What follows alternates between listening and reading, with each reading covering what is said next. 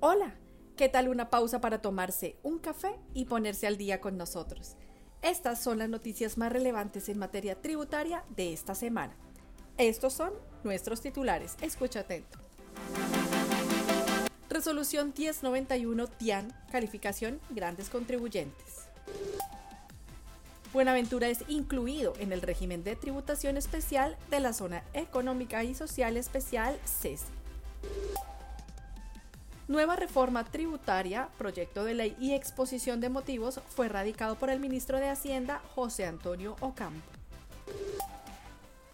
En los pagos basados en acciones debe practicarse retención en la fuente. Comencemos.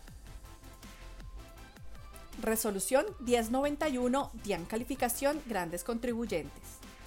Mediante resolución 1091 del 30 de junio del 2022, la Dirección de Impuestos y Aduanas Nacionales DIAN califica a partir de la vigencia 30 de junio de 2022 y hasta el 31 de diciembre de 2022 como grandes contribuyentes a los contribuyentes responsables y agentes de retención del anexo de la mencionada resolución. Cabe recordar que los contribuyentes incluidos en esta clasificación deberán presentar y pagar las declaraciones del impuesto sobre la renta y complementarios dentro de los plazos establecidos por el Gobierno Nacional para declarar durante el año 2022. De igual manera, deberán presentar todas sus declaraciones y recibos de pago a través de los servicios informáticos electrónicos establecidos por la DIAN. Buenaventura es incluido en el régimen de tributación especial de la Zona Económica y Social Especial CESI. Luego de la sanción presidencial de la Ley 2238 del 8 de julio del 2022, Buenaventura fue declarada oficialmente como Zona Económica Social y Especial CESE en Colombia. CESE hace referencia a un régimen de tributación especial que aplica en determinadas regiones con el objetivo de conceder una tarifa diferencial en el impuesto sobre la renta y retención en la fuente en empresas que se establezcan allí. Nueva reforma tributaria, proyecto de ley y exposición de motivos fue radicado por el ministro de Hacienda José Antonio Ocampo se radicó ante el Congreso de la República el proyecto de ley de la nueva reforma tributaria, mediante el cual se espera recaudar 25 billones de pesos en el 2023. Dentro de los puntos más importantes se encuentra que se grabarán a las personas naturales cuyos ingresos sean superiores a 10 millones de pesos mensuales, se limitarán beneficios tributarios existentes actualmente como lo son el pago de educación y pagos por salud prepagada. Por otra parte, el impuesto al patrimonio grabará a los patrimonios de personas naturales con más de 3 mil millones de pesos. Para las personas jurídicas, el impuesto de renta se mantendría en 35% y 38% para las entidades financieras, que incluye una sobretasa para estas.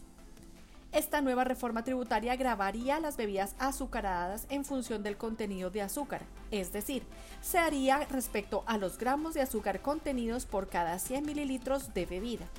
Se propone también cambios tales como ampliar la base gravable del impuesto al carbono, eliminación de los días sin IVA, las regalías no serán deducibles del impuesto de renta y fortalecimiento del régimen simple de tributación.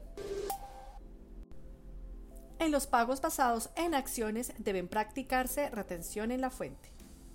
De acuerdo con lo establecido en el oficio número 163 del 2022, la DIAN indicó que para determinar la procedencia de retención en la fuente en los pagos en acciones es necesario analizar cada situación concreta, en donde se tenga en consideración las figuras contractuales existentes con cada trabajador, el análisis deberá establecer si hay lugar o no a reconocer el ingreso grabado, así como la deducibilidad del gasto, según lo establecido en el artículo 108-4 del Estatuto Tributario.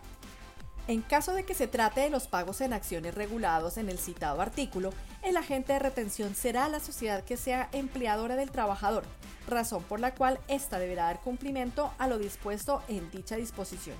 Esto es practicar la respectiva retención en la fuente por pagos laborales, así como efectuar el pago de los correspondientes aportes de seguridad social. Lo anterior sin perjuicio de que el empleador decida no tomar la deducción del pago a sus trabajadores. Hasta aquí nuestro boletín informativo. Para saber más sobre estas y otras noticias, los invitamos a visitar nuestra página web www.grantthornton.com.co en la sección Boletines o búsquenos en su plataforma favorita. Nos encuentra como Al Día con GT. escanea nuestro código QR para que puedas acceder directamente a todos nuestros podcasts y conocer sobre nuestros próximos eventos. Al día con GT lo acompaña a donde usted vaya. Hasta la próxima. Los boletines generados por Gran Tortón son solamente informativos y no configuran asesoría de ningún tipo de que no nos hacemos responsables de interpretación o por el uso que se haga de estos. Las noticias publicadas pueden estar sujetas a cambios.